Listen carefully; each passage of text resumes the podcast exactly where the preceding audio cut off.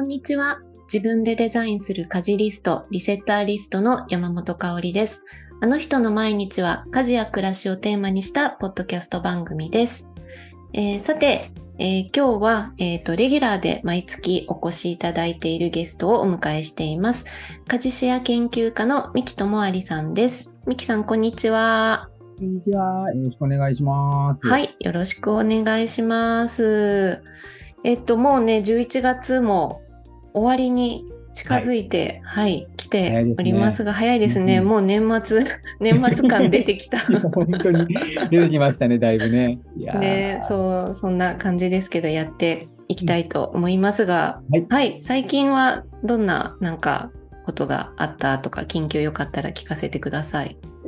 あのー、最近のえっ、と、ホットトピックスとしてはですね、ほうほう。今ちょっとあの繁忙期であの全国あちこちであの講演会とかをやりに出かけてるんですけど、うんうん、はい、あのいつもね大体行ってあの会場に行ってで、もう帰ってくるみたいな、この弾丸でただ行ったり来たりしてるだけだったんですよね。はい。こう、せっかくだったらもうちょっと何かね、遠くまで行くんだったら楽しまなきゃなっていう気持ちもちょっとあって、うん、で、この前ですね、あの、福井県に行ってきたんですけど、そこでね、あの僕すごい大好きなお寺があってあの永平寺さんっていうねあお寺があるんですけど、はい、ここはねあのー、まあ座禅が有名というか、えー、と禅宗なんですね。だからその座禅のね体験会ができるよということで、うんうん、もうあの座禅をやってこようと思ってですね、うん、はい、ちょっと急遽なんですけど、その弾丸で座禅会に参加するということにしました。すごい、え、公演の後？前です公演の前です。前に、おお、すごい、ま。前入りしたので、その前日ですね。おお。なんですよ。え、どう、どうでした？いややっぱりね、あの僕ねそう座禅はすごく好きで、もう10年ぐらいね、そう自分で勝手に座禅はやってるし、その座禅そうそう、参加は何回もしたことあるんですけど、あのちょっとマニアックな話なんですけど、大丈夫かな？あ大丈夫です。ぜひぜひ。座禅にもね、いろいろ作法があるんですけど、はい、その永平寺さんのそれ座禅って、あの面壁って言って壁に向かってね、座って座禅を組むんですよ。はい、そうじゃなくてあのだからその壁じゃなくてこう広い方を見ながらね足を組んで座るやり方もあるんですけど、うんうんうん、真正面壁なんですね。へ正面壁を向いて壁に向かって座禅をやるっていうやり方なんですけど一度ねそれをねやっぱり体験したかったです。まあ、別にあの壁に向かって座るだけだから別に何があるわけでもないんですけど、うん、そういうのでこう座禅をやりたかったっていうのがあってでも今回その面壁っていうねやり方で壁に向かって座禅をすることができたよっていうことで。すごくね、やっぱりね、あのー、やっぱりこう気持ちがね、穏やかになるというか、ちょっとこう、このね、疲れを癒せるみたいなところが、座禅はあるなっていうふうに思ってます。え、それは、えっと、時間としてはどのくらいやるものなんですか？時間はね、あの、うん、1時間でちょっと短めだったんですけど、そう1時間足をあの結果不座って言ってねこう足をこう組んで、うん、慣れないとねしびれちゃうんですけどそれで足を組んで壁に向かってあのこう座禅を組むという感じですね。へえ、なるほど。なんか私も永平寺は行ったことあるんですけど、本当ですか、うん、うん、あの座禅体験はやってないな。あ、やってない。中の見学だけ行って、はい、っていうかあのあれなんですよ。私、あの母方の実家が福井県で。そうなんですね。実はあの福井県で生まれてるっていう。そうだったんだ。そうそうそう。だからちょっと馴染みがある場所ではあるんですけど、でもね、永平寺さん、ちょっと厳しいイメージがすごいあるけれども。そうかもしれないですね。修行をね、ちゃんとされてるお坊さんたくさんいて、中のね、見学もね、すごく面白いんですけど、あのそう僕はね、ちょっと時間がなくて、見学か座禅会かっていうね、2択になって、座禅会の方を今回は選んだんですけど、やっぱりね、永平さんって行くと、いっぱい仏像が、その、いろんなところに、こう、ね、いるじゃないですか。うんうん、やっぱり、あの、仏像の、こう、なんていうの、永平さんね、こう入り口の一番手前にある、こう変えるとあの観世音菩薩様がこういるっていう池があるんですけど、うんうんもうその菩薩さんが尊い。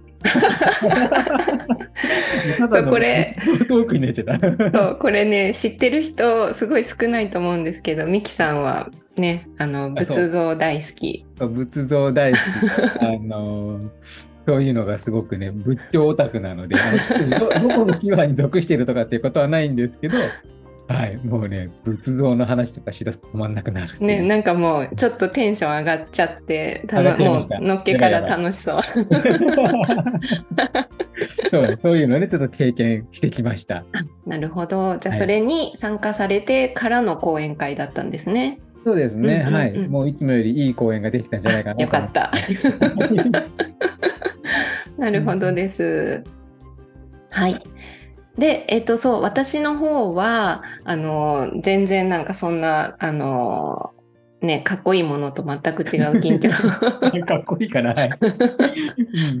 なんですけども、そう、最近、あの、家事の黙々会を始めていて、あの、毎週末土曜日の朝、えっと、7時から8時時間とっでやってるんですけど、あの、メルマガに登録してくださってる方々と、あの、タイミング合う人だけちょっと集まって、ほんと数名でこじんまりやってるんですけど、それに1時間、あの、家事やるよっていうのを、みんなでズームでつないで、ちょっと最初発表して、カメラ切って、で、取り組んで、最後発表するみたいのをやってるんですけど、はい。これがめちゃくちゃ集中できてうん。家事が進むっていうのを、あの実感していてすごいね、あの日々の家事が楽になってそれをなんか最近すごく楽しみにして過ごしてるっていうところがあります。うーん。うんうん。その1時間の間は、かおりさんはどんな家事やるんですか？私はあのリセッターリストでだいたいあの頻度別にリセッターリストって家事を管理するんですけど、うん。あの毎日の家事はもう毎日やらなきゃいけない最低限のことにしてあのその1時間で週1回の家事とか月1回の家事とかこうちょっと頻度が落ちるけど1週間のうちにどっかでやんなきゃなって思ってるのをそこで集中してやるので、この間はなんか落ち葉を全部集めて吐いたりとか外のねそうそう、玄関周りきれいにしたりとか、お風呂掃除をまとめてやったりとか、あと、は、そう、あの、普段あんまり使わない部屋の掃除をやったりとか、なんかこう、毎日じゃなくていいんだけど気になってるみたいなところがすごい進むっていう感じで、はい。とっても、あの、ななんだろうな、そこに、その時にやればいいって分かってるから、平日もすごい楽なんですよ、気持ちが。うんうんうんうんうんうん。そうそうそうそう。うん。やんなきゃやんなきゃって頭の中に残ってないでも、その日にやれるからいいやって忘れてられるっていいですよね。うん、そう。で、うんなんかやっぱ一人でだとついサボっちゃうんで、私も。そうですよね。そうそうそう。みんなと一緒にやれば全然はかどるし、ちゃんとやった、やるよってたことを、あの、報告したいっていう気持ちになれるので、あ、これが黙々会の力と思ってやってます。うん はい、そんなところです。は。はい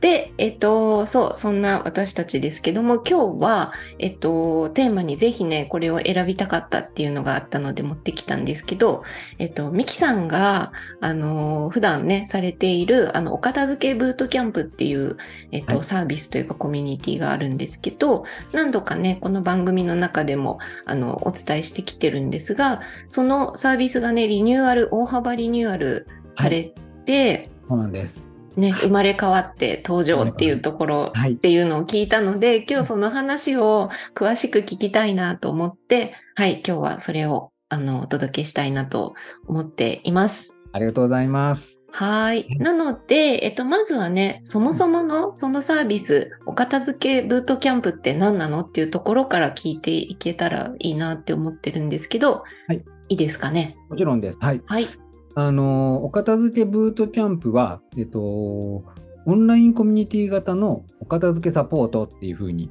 言ってるんですけど、オンラインコミュニティを通して、みんなのお片付けがあの習慣化していくためのサポートをしているというような、あの、まあ、オンラインコミュニティになります。なので、そこの中でみんながこう日々こう、ね、さっき香織さんも言ってましたけど一人じゃなかなかできないとかやるのめんどくさいみたいなことがあると思うのでそれをいろんな企画とかイベントとか、えー、そういうものを通してみんながこうお片付けをね自分でできるようにあのしていけるようになるためのあのいろんなサポートとかサービスとかっていうのを展開しているような団体あコミュニティになります。うん、なるほど。だから一人で普通はねあの家の中でのことなので、自分で目標を立てて自分でコツコツやるっていう感じだけど、仲間と一緒に取り組めるっていうのが最大のポイントというか、っていう感じですかね。そうなんです。うんうん、やっぱりね、一人でやってると結構サボりがちになっちゃったりとかするんですけど、そこでこうみんなでね、やると、あのすごいお片付けブートキャンプの一つの特徴としては、お片付けをするとみんなに褒めてもらえるっていうのがあって、うんうん、お片付けをするとみんな頑張ったねとか、わ、ここやれたのすごいですねとかっていうふうに、まあ、コメントをもらったりとか、いいねをもらったりとかしながら進めていけるっていうのがあるので、なんかね、それだけでもやっぱりこうやってよかったなとか、あのやろうとか、あとみんなのやってる姿も見えるので、あ、ちょっと自分もやんなきゃなっていう気持ちになれたりするっていうのもあるかなと思います。うんそれこそなんかあのコミュニティの力というか、絶対やっぱね、あの一人でやってると自分との約束ってなかなか軽んじてしまうところがあるというか、破っても誰にもバレないしそうそうそう、まあ、怒られないしね。そうそうそう、ついね、言い訳しちゃってっていうところがあるけど、でもそうやって褒めてもらったりとか、うん、なんかこう、その、ここをやろうと思うって言ってたところがちゃんと綺麗になって、その片付いていく様子っていうのも、うん、あの、自分が片付けたんじゃなくても、その中の人たちがやってるのを見るのも、見るだけでもやる気につながったりもするので、うんうん、そういうところがやっぱり大きいかなって、はい、私も思います。はい。はい。で今回そのリニューアルっていうことなんですけど、うんはい、今までもねとってもいいコミュニティだったとは思うんですが何がどんな風に変わったとかっていうところも聞いていきたいなと思うんですけどどうですか？はいえっと、今回一番大きく変わったのが、まず一つコンセプトを大きく変えたっていうのがあって、あの、まあ、今まで通りお片付けを習慣化するっていうのはもちろんコンセプトとしては残っているんですけど、そこにプラスして、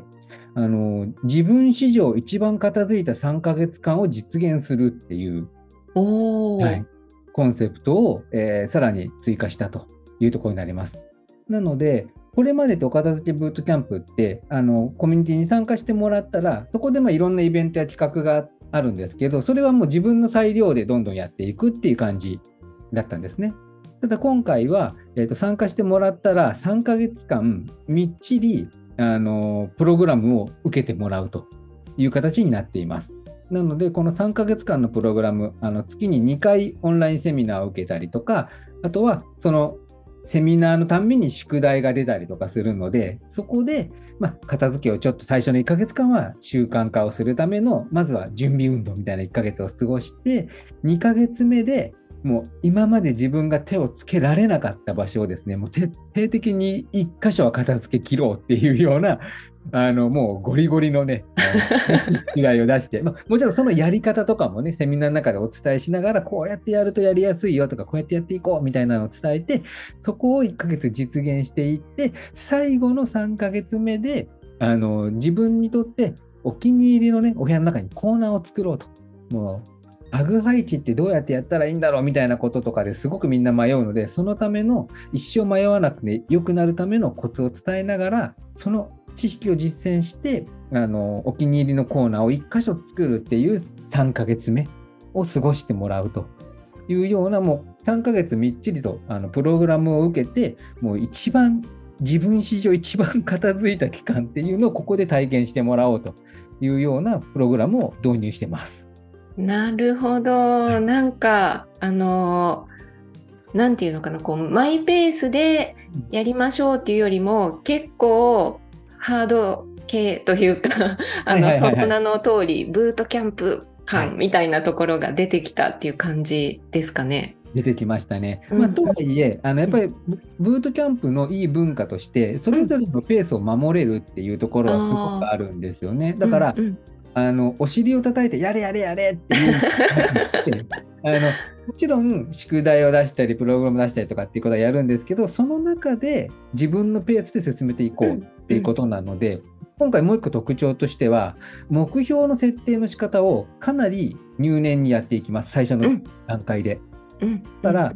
誰かが決めた目標に向けて頑張れじゃなくて、自分で達成可能な目標をちゃんと考えて、その目標に向けて自分で頑張っていこうっていうこと。だから、ある人はもうすごい家中をもうミニマリストみたいにやるんだみたいな人もいるかもしれないし、うん、ある人はあの仕事とのバランスを取りながら、日々もうちょっと綺麗に片付けができるようになればいいっていうような目標を立てる人もいるかもしれないし、そこの目標はそれぞれだよと、はい、いうふうにはしていってます。なるほど、なるほど。なので、確かにその目標の立て方とか、そのゴールは人それぞれとか、というか自分のペースというか自分の目標なんだけど、そこに進んでいく、そのプログラムの中身っていうのがきっちりちゃんと学んで、実践してサポートしてっていうところがみっちりっていう感じですかね。そうですね。そこがみっちりですね。うんうん、はい。確かに。でも、そっかそっか。あの、まあ、人によって、その、がっつりやりたいっていう人ももちろんね、いるし、で、その時に、あの手段というか、そのやり方っていうのは多分普遍的というか、その目標はそれぞれ違っていても、あの、使っていくメソッドとか、取り組み方とか考え方っていうのは、そこに強弱はきっとないと思うので、うん、うんうん、そこがうまく、あの、組み立てられているのが今回のリニューアルの内容に反映されてるってことですかね。そうですね。だからもちろん、うんうん、あの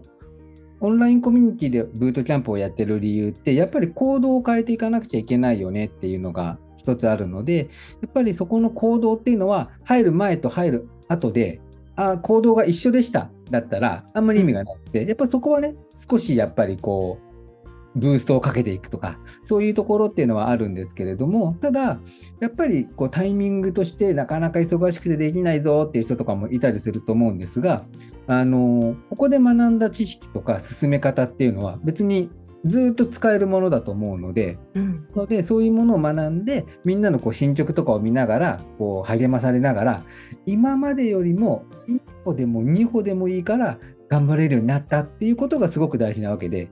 誰かと同じぐらい頑張れたとかっていうことでは全然ない。ただ、過去の自分と比べて、よし、やれたっていうのってやっぱりもう一番気持ちがいいと思うので、そこをみんなであの達成していきたいなとは思ってます。うんうん、大事ですね。その自分との比較ですよね、はい、そこは。ね、はい、うんうん、もちろんそうですね。はい、うんうん。でもなんかさっきミキさんが最初にちらっとおっしゃったその目標の立て方を結構入念にやりますっていうのは、はい、もう本当に大事だなと思ってて、うん、あのリセッターリストとかでもやっぱりどうしても最初に作るリストは理想のリストになっちゃって、うん、こう、あの、もちろん理想のリストはいいんですけど、うん、それが達成可能なレベルなのか、うん、あの、ものすごくだから自分の今の現実とかけ離れ過ぎてないかとか、うん、この60、私のあのプログラムは60日なんですけど、60日であの持っていけるところなのかとか、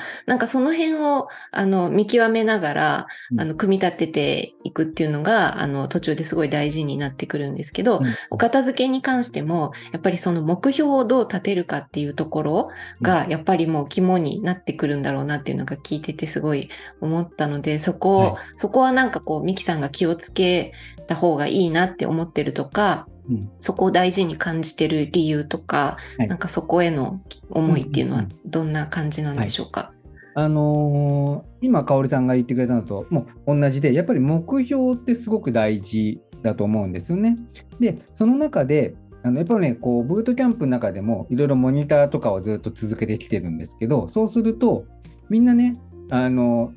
まず高い目標を立てすぎっていうのがある。やっぱり。ちょっと無理だよ、それっていうのやっぱあるんですよ。で、それはもう遠いね、未来のゴールとして思い描くのはいいんだけど、やっぱりそこがこう、この期間内にできるかどうかみたいなのがあって、で、もう一個あるのが、その目標に対して今何点ぐらい達成できましたかっていうのをみんなに聞いていくんですけど、そうするとみんな50点とか60点とか、下手すると20点とか30点とか、そのみんなねあの遠慮しがちでいや目標なんてそんな100点で達成なんてそんな大それたことできませんよみたいな感じでちょっと低く見積もるんですね。へえそうなんだけどあの、そうではなくて、目標って100点達成できるものを立てなくちゃいけないと思っていて、うん。だからあの、高い目標を立てて、いや、目標が高くて20点でしただったら、やっぱりそれは目標を下げてうん。いかなくちゃいけない。だから、簡単に乗り越えられる目標じゃダメなんだけど、うん。ちょっとだけ頑張ったらギリ達成できる。だから90点から100点ぐらいを常に目指せるぐらいの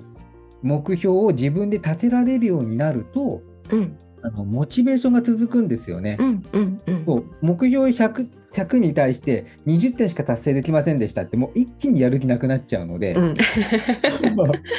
はい。だからやっぱりそこは自分が達成できる目標ってどんなものなんだろうっていうのを見極めていく。でこれはねそのもちろん片付けだけじゃなくて家事とか仕事とかいろんなところで使えると思うのでそこはねあのもうやっぱり入念にやっていってみんなが高い得点で達成できるようにっていうのは考えてます。なるほど。確かに、やっぱ達成して嬉しいっていう感覚が、あの頻繁に味わえるかどうかっていうところってすごい大事で、はいだからやっぱこうスモールステップをこう刻んでいくっていうことですよね。うん、まさにそうですね。はい。うんう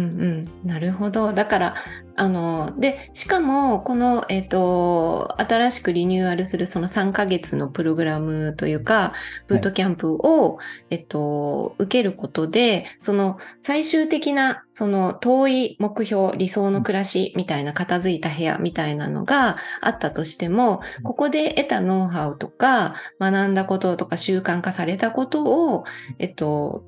そのプログラムが終わった後も使い続けていくことで、こうじ自力であ歩いていくことができるというか、自分の力でちゃんとあの組み立てていけるようになるっていうところまでをね、あの習得してもらったら本当にそのままそのステップを刻み続ければ理想のところまでいけるんだろうなっていうのが聞いていてすごい思ったので、はいきっとそういうのがね身につくんじゃないかなっていう気がしました。そうですね。そう。なので、今回、あのー今回のリニューアルで新規募集する人たちって、えっと、6ヶ月間、半年間ね、参加してもらえるよっていうものになるんですけど、うんうんうんそう最初の3ヶ月間で、今言ったこうみっちりしたプログラムを受けてもらって、まあ残りの3ヶ月間はそれを使って自分で今度は走っていくっていう3ヶ月間、うんはないるほど。っていう感じになっていくんですよね。なので、あのもうただ学んで終わりっていうことではなくて、学びながら、もちろんずっとね、学んでる最中も実践はしていくんですけど、うんそのプログラムが終わっても、引き続きコミュニティの中で、いろんなイベントとか企画とかは当然あるので、そこを使って実践していって、さらに遠い目標に向かって進んでいく。だから3ヶ月で全部家を終わらせようってことではない。うんうんうん。だからそこののペースはそう自分で掴みながらやっていくっていう感じですね。おーじゃあまさにその3ヶ月で学んだ後に自分で走っていく練習もできるみたいな感じなんだ。あそうですね、まさに、うんやっぱ自分で走り続けられるようにならないと、結局は習慣化ってできないので、だからうん今回の大きなテーマって、あのブートキャンプを通して生活改善をしていこうっていうのがあるんですよね。うんお片付けってやっぱりこう生活改善みたいなところがあるから、ただ物を捨てられればいいっていうだけではないと思うので、そこら辺の自分がどういうものを取捨選択するとか、どういうふうに物を選ぶっていうこともそうだし、捨てるっていうこともそうだし、そこら辺のこうアップデートを自分の中で少しずつしていこうっていうものになるので、そういう期間をね、作れたらいいなと思ってます。うんうん、なんかそうやってお片付けにあのみっちり向き合う半年とかを過ごせたら本当にあの部屋も自分自身もすごい変われそうな気がしますね、その習慣についてもそうだし。はい。うん、ありがとうございます。はい。はい。で、今回の、えっと、新しくなったブートキャンプなんですけど、例えば、あの、こういう方に来てもらうといいよとか、こういう方におすすめしたいな、みたいな、こう、ひこう、なんていうんですかね、人物像じゃないけど、こういう方にぜひっていうのがはい。もしあれば、どんな方に向いてるかなっていうふうに思われますか？そうですね。あの、おすすめしたいのは、あのーまあ、もちろんお片付け悩んでる方っていうのは当然あるんですけど、例えば今まで本とかをいろいろ読んで自分なりにやってみたんだけど、なんかあのちょっとよく分かんなくなって諦めちゃっただったりとか、例えばお片付けのそのコンサルティングとか代行さんとかに入ってもらって、てもらったりして、まあ、この部分は片付いたんだけど、なんかそこから先がちょっと継続ができなかったとか、なんかこう、いろいろやってみたんだけど、なんかいまいちちょっと習慣化にはなってないんだよなとか、その場限りで終わっちゃったんだよなとか、また散らかってきちゃったんだよなっていう人に、ぜひ入ってもらいたくって、で、それなんでかっていうと、あのそういったサービスとかと、えっと、結構アプローチが今回全く違ってくるんですね、お片付けブートキャンプって。やっぱりオンラインコミュニティであるっていうことと、自分の環境が変わるっていうこと、それと自分で走るためのその続けるための企画がいろいろあるので、そこのアプローチがあの変わってくるから、これまで本で学んだこととか、お片付けのコンサルティングの人に教わったこととか、やってもらった場所っていうのを、自分でどんどんどんどん活かしていける実践の場になると思うので、そういった過去の自分の経験っていうのを、ここでさらにもう一回掘り返して、あの実践する機会になると思うので、そういうふうにいろいろやってきたけどっていう人は諦めないで、ぜひここに入ってみてもらいたいなとは思ってます。あなるほど。だから今までな、今まで自分なりに学んだこととか試したこともなんか無駄にならないっていうか、それをもう一回しっかりこう、それも含めて実践の場としてここを活用できるみたいな感じでもあるんですね。はい。うんう。ん、だから学んだ人は多分そこをあこういう時に活かせるんだとかここで活かせたとかっていうこう気づきの体験みたいなのがまた増えてくると思う。あの実践をしていくので、だからあの全然無駄にならないしそれまでやってきたことっていうのは価値として次に活かせるので諦めないでここにまた参加してもらえたらなとは思ってます。なるほど。いやーなんかあの本だけ読んで知識だけ得てそのままっていう、まあ私も耳が痛いって感じなんですけど。そういう方絶対いっぱいいるからでも結局あの家事とかもそうだけどどんなにあのノウハウを知ってたり、あの手順を知ってたり、あの素敵なプランを練ったとしても結局動かないと何も進まないっていうのがもう本当に、まあ、ダイエットとか何でもそうだと思うんですけど、ね、本当まあね言うのは簡単だけどなかなかやっぱり実践って本当に難しいことなので、うん、それをねあのみんなで取り組める場があるっていうのは本当に大きなことだなと思いますのでぜひねこれまでやってきてうまくいかなかったよっていう方にね来ていただけたらいいなと私私も思います。はい。はい。で、えっと、具体的には、えっと、いつ始まりなんですか？この新しいブートキャンプは。はい。えっと、来年の1月スタートに、えー、なりますので、えっと、そろそろ募集のえーと、告知が始まってくるというところで、今最、準備の最終段階に入っているところです。あわかりました。じゃあ、来年早々ということですね、年明けからそうですね。あの、元旦からってことはないですけど、あのお正月休みが終わったぐらいからですね、うんうん、はい、あの新規一点であの気持ちも新たにスタートしていけたらいいなと思っています。はい。じゃあまたね、はい、あの、2023年新しいことね、始めたいっていう方もきっと多いと思うので、検討してみてほしいなと思いますけれども、これはお申し込みっていうのはどういう方法があるんでしょうか？えっと、今、あのお申し込み用のサイトを、えっと、もうすぐで作り終わるところなので、準備中ですので、うん、えっと、詳細はですね、あのそうこの前ですねあの、ブートキャンプの公式 LINE を初めて作ったんですね。はい、なので、もう順次、そこの公式 LINE を通して、えーと、いろんな情報、そのブートキャンプの新規募集とか、あの例えばあのちょっと特別割引するよみたいなことも含めて、うんうん、えー、公式 LINE を通して発表をどんどんやっていこうと思っていますので、ぜひですね、あの公式 LINE の方にあのお友達登録してもらえたら嬉しいなと思います。あわかりました。じゃあ、あれですね、この概要欄にミキさんのそのブートキャンプの、えーと、LINE のリンクを貼っておきますので、はい、えっと、まだね、今すぐそのブートキャンプ参加するかどうかはさておき、あの片付けに興味あるよとか、ミキさんのあの発信に興味あるよっていう方は、ぜひあのとりあえず登録から始めていただけたらいいかなと思います。はい。はい。えっと、じゃあ、お申し込みはそちらからということなんですけど、何かミキさんに質問したいなとか、ここはどうなってるんだろうとかっていうのも LINE から聞ける感じなんでしょうか？そうですね。えっと、うん LINE から聞いていただいてもいいですし、あの、ホームページのお問い合わせとかうんうんでも大丈夫です。はい、わかりました。じゃあ、両方ともリンクを貼っておきますので、皆さんぜひ、あの、来年ね、新しいこと始めたいっていう方は、お片付けの方も、あの、一つ、リストに加えて、LINE にまず登録から始めていただけたらと思います。はい、ありがとうございます。と言っていたら、なんとぴったり今で30分。はい。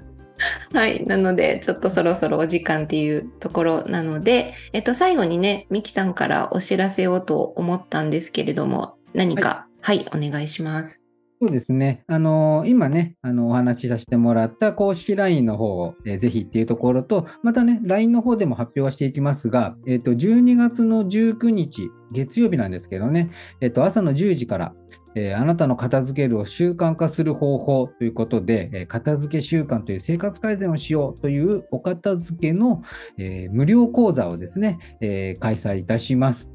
で、えっと、こちらですね、あのママトコさんと、えっと、マゼンダさんっていうママ、あのコミュニティがあるんですけど、えそこの2団体と共同の開催ということになっておりまして、えー無料でね、参加できますので、またお申し込み方法は LINE を通してお伝えしますが、えー12月19日ですね、朝10時から無料で参加できますので、ちょっと興味あるぞっていう方は、ぜひですね、参加してもらえたら嬉しいなと思います。はい、ありがとうございます。片付けるを習慣化する方法がはい学べるっていうことで、い私もすごい興味津々なので、ちょっと申し込もうかなと今、ありがとうございます。はい、予定を見て、ははいい、申し込ませていただきたいと思います。はいはい、ありがとうございます。はい。で、私の方からのお知らせとしては、家事を見直すワンデーレッスンが、えっ、と、11月30日水曜日に、えー10時から11時半まで90分のレッスンがあります。えっ、と、家事のね、あの、もやもや、なんか日々ね、うまく回ってないなとか、悩んでる方多いかなと思うんですけれども、ちょっとね、おしゃべりしに来るような感じで、あの、来ていただければ、えっと、今悩んでることの具体的な内容はどこなのかとか、それこそあの理想の毎日はどんなものがあるかとかも一緒に書き出しやったり掘り下げてみたり、で、あと毎日のね、家事を書き出すワークなんかもありますので、えーお越しいただけたら嬉しいなと思います。えっ、と、こちらは90分で、えっ、と、3300円のレッスンになっています。これも、えー概要欄にリンクを貼っておきますので、えー何か興味ある方はぜひあの来ていただければと思います。はい。というところで、えっ、と、今月の、えっ、と、ミキさんの、えーゲスト会、えっ、と、今日はここまでということになりますけれども、また、えっ、と、まだね、年内もう一回、12月に来ていただけるということなので、また来月も楽しみにしております。はい、ありがとうございます。はい。ミキさん、ありがとうございました。ありがとうございました。は。はい来月もまたよろしくお願いします。はい、お願いします。